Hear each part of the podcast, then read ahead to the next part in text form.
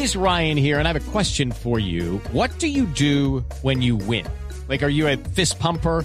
A woohooer, a hand clapper, a high fiver. I kind of like the high five, but if you want to hone in on those winning moves, check out Chumba Casino. At ChumbaCasino.com, choose from hundreds of social casino style games for your chance to redeem serious cash prizes. There are new game releases weekly, plus free daily bonuses. So don't wait. Start having the most fun ever at ChumbaCasino.com. No purchase necessary. BGW. Void were prohibited by law. See terms and conditions. 18 plus. Estamos hablando de los besos, de la ciencia que estudia los besos. Ah, Mm, muy bien. rico, ¿no? Claro, Ay, ¿un filematología besito? es delicioso. Un besito. Sí. Mm. bueno, muy bien. Vamos a hablar con el doctor José Manuel González Rodríguez. Él es director del Centro de Psicología y Sexología del Caribe. CEP, uy, Sepsisex. Bueno, muy bien. Doctor González, muy buenos días. Buenos días, es para mí un placer estar con ustedes y con toda la gente bella que nos escucha en este amanecer de puente. Ah, bueno, pues muy bien. Amanecer. Amanecer. Muy bien. Sí, yo- mejor dicho, yo estoy amaneciendo, pero ustedes entienden que se hace Ah, bueno. Ajá, como dice el cuento. Ajá. Sí, sí, sí. Muy barranquillero como usted. sí, en Barranquilla hay un sol espectacular en este momento y una temperatura muy agradable. Es como para un día de playa hoy. Uy, A bueno. propósito de los besos, ¿no? A propósito. bueno, esto promete estar picante. Eh, le, quiero, pre- le quiero preguntar, ¿por qué una ciencia que estudia los besos? ¿Qué hay de científico en los besos? Yo creo que es importante que nos demos cuenta de que todos los elementos que nos llaman la atención se pueden estudiar científicamente. Se puede estudiar de dónde vienen, cómo se producen, qué cosas positivas tienen. Y en el caso del beso es muy importante porque es una costumbre muy clave en la vida de pareja que desgraciadamente no le estamos dando la importancia que tiene. Yo podría contarles que como terapeuta en mi institución, una crítica muy común de las mujeres, mi marido ya no me besa. mm. Mi marido cuando era mi novio me besaba en cualquier oportunidad y gozábamos mucho y ahora no. El Mm. beso ha ido perdiendo en nuestro matrimonio importancia y eso me duele, dicen muchas mujeres. Claro, ese contacto que como que aviva esa llamita de la pasión y del amor siempre, ¿no? Sí, y alguien decía de una forma chistosa, pero tiene algo de cierto, de que la boca tiene unas conexiones neurológicas con algunas cosas más allá abajo, como decía la señora de antes. Allá. Como decía Tito el otro día, sí. estimulas- Cuando tú estimulas la boca, está mandando energía eléctrica a otras áreas del cuerpo. Sí. Y eso es muy importante, muy importante para mantener la unión de una pareja y el disfrute de una pareja, porque definitivamente la gente se vive que es pareja porque disfruta. Un matrimonio que no se disfruta se comienza a deteriorar. Pero cuando tú disfrutas de estar con tu mujer, con tu marido, cuando es agradable estar con tu marido, tu marido, ese matrimonio no tiene por qué acabarse, sino que uno está luchando para que se mantenga. Claro, por supuesto. Sí, un beso es como un apartamento de dos pisos, ¿no? Sí, eso. Todo lo que pasa arriba se siente abajo. Señor. Esa, mira, esa analogía me encanta. En Estados Unidos, en Estados Unidos, pues tenemos un señor que está eh, sonando mucho, que ha llevado al estudio científico del beso, que está buscando de dónde viene, cómo se produjo esta costumbre de los seres humanos. Está estudiando también qué efectos fisiológicos tiene en el organismo humano. Y esa analogía que tú planteabas del primer y del segundo piso es, es muy cierta. Hay efectos en todo el cuerpo sobre el beso. Y además de esto, pues se ha encargado de propagar la información a nivel de la comunidad porque de nada sirve estudiar algo científicamente si no hacemos que la gente le llegue esta información y la gente pueda reflexionar y pueda modificar de pronto patrones de conducta que no son adecuados como perder la costumbre de besar a la esposa o al marido. Claro. Eh, ¿El beso se circunscribe únicamente al contacto de los labios? Bueno, no hablemos de los aditamentos en este momento, que más se usa por ahorita, pero, pero ¿se circunscribe a eso? Bueno, los labios son una zona sensorial por excelencia. En los labios hay muchas terminaciones del sistema nervioso que permiten sentir muy fácilmente cualquier tipo de estimulación. Mm. Y por eso los besos en la boca, más que todo en la boca, son los besos que con más facilidad pueden estimular otras áreas del organismo del individuo. Ahora, en la boca también está la lengua que produce muchas sensaciones y además de esto, en alguna forma, hay otros aditamentos, porque hay gente que se besa y cuando se está besando se mete un hielito en la boca y ese hielito en la boca lleva a tener sensaciones interesantes en el beso. Mm. Hay personas que cuando se besan se meten en la boca sustancias como los chicles estos que tienen algún poco de menta o este tipo de cosas y el beso también se enriquece con este sabor. Hay gente que se besa en la cama y también come frutas agradables como mango, como uvas, frutas con sabores especiales que hacen que el beso se condimente. Bueno. Pero el beso primitivo, de labio a labio, por sí, sin más nada, es muy agradable, muy placentero y muy estimulante. Claro, eh, eh, está, estamos aquí enlazando en lo que acaba de decir nuestro invitado, el doctor González.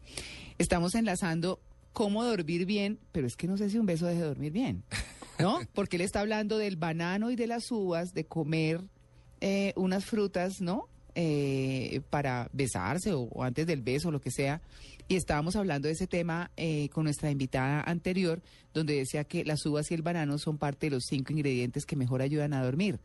Yo no creo que un beso deje de dormir. Bueno, eso sí, dependiendo de cómo se dé. ¿no? Sí, pero mire, María Bueno, Clara, el- y es que además un buen beso puede llevar a una serie de emociones y de explosiones orgánicas que también relajan y hace que uno duerma muy tranquilo después. Ah, vea. Sí. Eh, buen dato. Después de aquello, como dice Tito. Pero mire, María Clara, el antropólogo Von Bryant de la Universidad de Texas en Estados Unidos está convencido de que el beso es una práctica milenaria que evolucionó a partir de otro saludo más común Ah, entre nuestros antepasados, que consistía en aproximar las narices y olisquearse para averiguar la salud y el estatus social, el estatus social de la persona que tenían delante. No, ¿qué tal uno oliendo al otro? Bueno, pero el así- estatus bueno, los- social, ¿a qué huele? como ¿A los qué? perritos. Sí, Sí. pero esos eran qué, los, los eh, no, esquimales, ¿cierto? antepasados, los, Los esquimales, esquimales. los siguen usando, Sí. creo. Y fíjate que en otras especies también se ha hecho dolerse la cara y dolerse la nariz. Pero también es importante darnos cuenta de que no solamente ha evolucionado, sino que puede evolucionar hacia otras cosas. No sé si ustedes recuerdan que hace un mes más o menos hubo mucho escándalo por la costumbre de algunos eh, jóvenes en el Oriente de lamerse el ojo. Sí. ¿Recuerdan algo de eso? Uy, Sí, pero eso sí me mirando. parece grotesco, ¿no? Qué Sí, impresión. fue algo que Hasta tuvo que lo mucho ensaye. impacto porque es una costumbre eh, rara y, y grotesca que estaba surgiendo en un grupo de adolescentes, pero eso nos muestra de que los humanos tratamos de, de evolucionar hacia algunas cosas y no se sabe hacia dónde va el beso, hacia dónde va a evolucionar, pero hay algunas hipótesis de que va a evolucionar hacia otras áreas también. Mm. O sea, los humanos hemos venido cambiando costumbres en todos nuestros aspectos. Hoy no comemos como comíamos hace mil millones de años. Los humanos comenzamos comiendo desperdicios que dejaban las fieras y nos chupábamos los huesitos y todo lo que está dentro del huesito, ese Mm. juguito de grasa de los huesitos.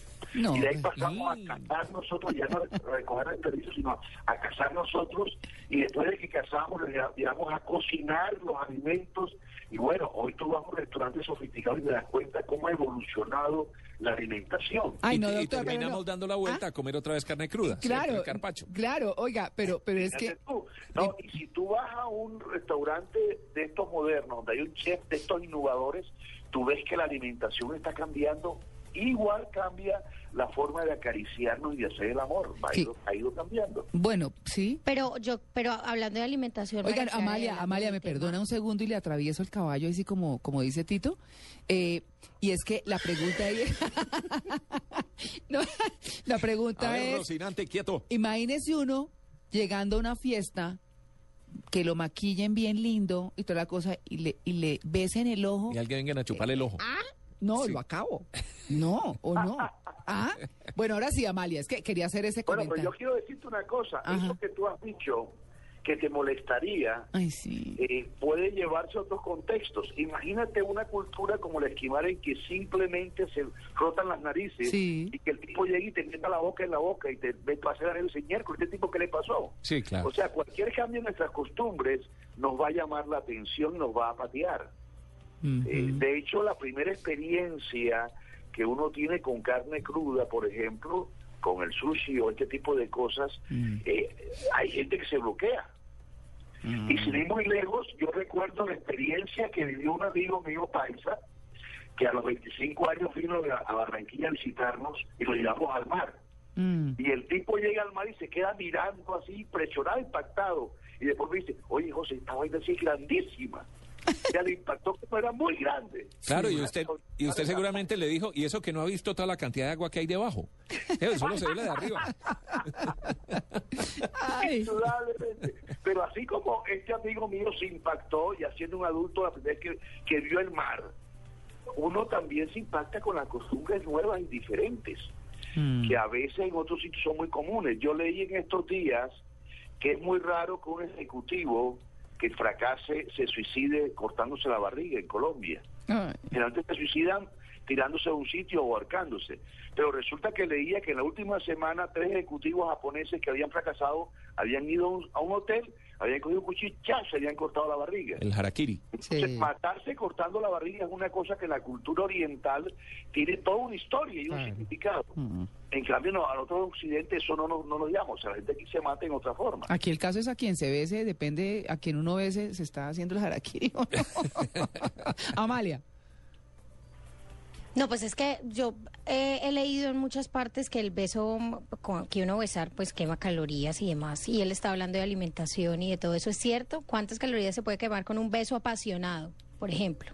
Mira, un beso apasionado y lo que sigue después de ser apasionado quema bastante calorías. Eso es con el No, No, pero hablando solamente, hablando solamente del beso, porque pues eh, Bueno, te de que bueno, no te puedo decir cuántas calorías se pierden, pero sí sé que se pierden. O Mm. sea, no, pero el, el dato no lo tengo y te pido excusa y tal vez si lo consigo en otro momento se los daré a ustedes. Pero sí sé que se pierden calorías, que es una actividad que pone en tensión el cuerpo, que modifica el funcionamiento de los músculos y eso quema calorías. Cualquier cosa que tú hagas que esté haciendo que tus músculos se muevan y si lo haces con emoción genera una pérdida de calorías. Bueno, Pero Eh, también quería decirte algo que es importante, porque cuando uno habla de pérdida de calorías, hay muchas mujeres que están pensando, ay, quitarme el gordito, ay, que estoy muy gordita. Quiero decirte que la mujer gorda es atractiva. Quiero decirte que el 42% de la pornografía en el mundo es de mujeres gordas. ¿así 42%? 42%. Y anoche precisamente, cuando regresaba a mi casa, eh, vi un Twitter y entonces fui al, al link que decía, y hay una serie de sitios en Twitter que se especializan solamente en mandar fotos de mujeres cortas desnudas, en posiciones eróticas y excitantes, fotos excitantes.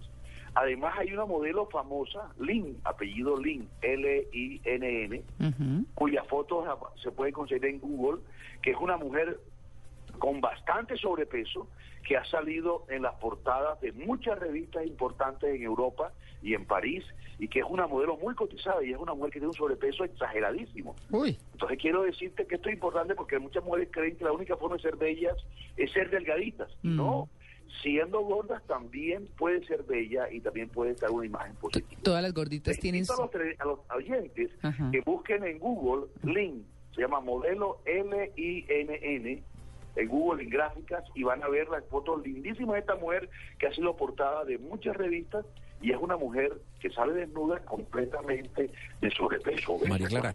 y. Y para, y para aclararle la duda a Amalia, encuentro por aquí, no sé si es científico o no, pero dice que un beso suele quemar 17 calorías y un buen beso, que es otra cosa, de los apasionados que hacen historia puede quemar hasta 26 calorías. No sé si eso es mucho creo, o poquito. creo, puede ser cierto. Yo, yo el dato exacto no lo tengo en este momento en la memoria, pero me suena. Yo creo que eso debe ser cierto, porque hay gente que se pone a medir exactamente cuánto se quema. Claro. Y yo creo que puede ser ese puede ser un buen indicador. Mire, Pero, pero volviendo al punto anterior, yo creo que nuestras oyentes que tienen llanticas a veces y que están amargadas por eso, no se amarguen porque una puede tener llantica y ser preciosa, ser hermosa. claro, hay de dónde agarrarse, dicen los señores. Sí, señor, que tenga carnita. Carnita. En la costa dicen, A mí me gusta una mujer que tenga carnita, no me gustan las flacas, dicen muchos costeños. Claro, claro. Pues bueno, mire, estuvimos hablando, eh, doctor González, con los oyentes de En Blue Jeans. Primero, eh, sobre como un poco el aspecto negativo de los besos. ¿A usted cuándo no le gusta dar un beso? No me gusta dar besos cuando estoy de mal genio. Sí, sea una que no me guste y no grave. En público. Cuando no siento nada. Y no me gusta dar besos cuando estoy de mal genio. Cuando el temperamento eh, o las circunstancias no, no lo permiten. Cuando estoy con mucha gente. Pues de pronto cuando la pareja no es de, de mi total agrado. No me gusta darlos cuando estoy enojada. Pues cuando no hay con quién. Por eso estoy solo, porque solo es mejor que estar mal acompañado por un falso amor. Siempre te dicen que te quieren, pero siempre te engañan. Ah, bueno, y aquí ahora vamos a hablar de los que sí. ¿Cuándo le gusta a usted dar un beso? ¿A solas? Pues dar besos eh, me gusta casi siempre. Cuando estoy feliz. Me encanta dar un beso por la noche. en todo momento me gusta. Cuando siento, cuando tengo un sentimiento con una persona. Cuando se presente la oportunidad. Cuando se siente amor por la persona. Eh, doy besos cada momento. Uy, me cogió como desprevenido cuando tengo la nena que me gusta. Cuando me regalan algo. Uy, cuando estoy al frente de una niña muy linda. Seré tu amante bandido, bandido. Corazón, corazón malherido. Seré tu amante cautivo, cautivo. Seré ah, pasión privada. adorada. Bueno, cuando tengo la nena que me gusta, ahí me dicen nena y perdieron el beso. Lo perdieron. Hola, nena. No, no, no, no. Estoy No. viendo a Tara Lynn. ¿Ah, sí? Sí, sí, sí. Pues, ¿Y qué tal? Siguiendo el consejo. Muy linda, muy linda. Sí. Sí. Lindo los volúmenes de Tara Lynn. Ah, vea, doctor Siguiendo los González. consejos del doctor. déjalo ir. La encontraste, ¿te das cuenta? La encontraste. Sí, yo, sí, yo sí. creo que es importante. Sí, yo también la encontré, me pareció preciosa esa mujer. Divina. Quiero decirte algo, que hay sitios de internet, y el 42% tiene que ver con esto, donde solamente o predominantemente hay mujeres gordas, porque hay hombres que se excitan con mujeres gordas solamente. Mm. Pero esto es importante porque la mujer muchas veces, en vez de disfrutar su gordura o gozar su gordura, o sentirse hermosa con su gordura, se la pasa amargada por unas dietas, por unas cosas y cosas. No, oye, yo soy calvo, no, ustedes no me conocen, yo soy calvo. Y, el, y yo creo que el día que yo comencé a disfrutar mi calvicie, el día de la calvicie, mi vida cambió. Porque yo soy calvo desde muy joven, entonces principio era que, que si el pelo, que, que día dije, oye, pero si yo soy calvo, si papá Dios me hizo calvo, eh, voy a gozar ser calvo. Y yo pienso que en eso eh, Confucio, que fue un chino muy inteligente, dijo una cosa clave. Ajá. Uno es feliz cuando uno disfruta lo que uno es. Pues no sí. tiene uno que darse más ni quitarse. Se acepta. Está bien que yo me eche perfume, está bien que me ponga una camisa bonita, está bien que pone mis zapatos, está bien que me lave la boca para que no haya mal aliento, pero no voy a subir por ese calvo, sino debo disfrutarme siendo calvo. Mm. Igual, si una mujer es gordita, debe disfrutarse siendo gordita. Y además hay ropa especial para gorditas, hay maquillaje para gorditas y puede ser feliz y estar muy linda siendo gordita. Esto es clave, queridas oyentes que me están escuchando. Bueno, muy bien. Pues eh, esa es la filematología o la ciencia que estudia el beso. No hablamos de las clases de besos, ¿no? Pero lo dejamos así. Bueno, para otro episodio. Le agradecemos muchísimo a usted, eh, doctor José Manuel eh, González, mm, su atención con el Blue Jeans de Blue Radio, Radio para hablar puntualmente de la ciencia del beso. Un feliz día. Buenos días.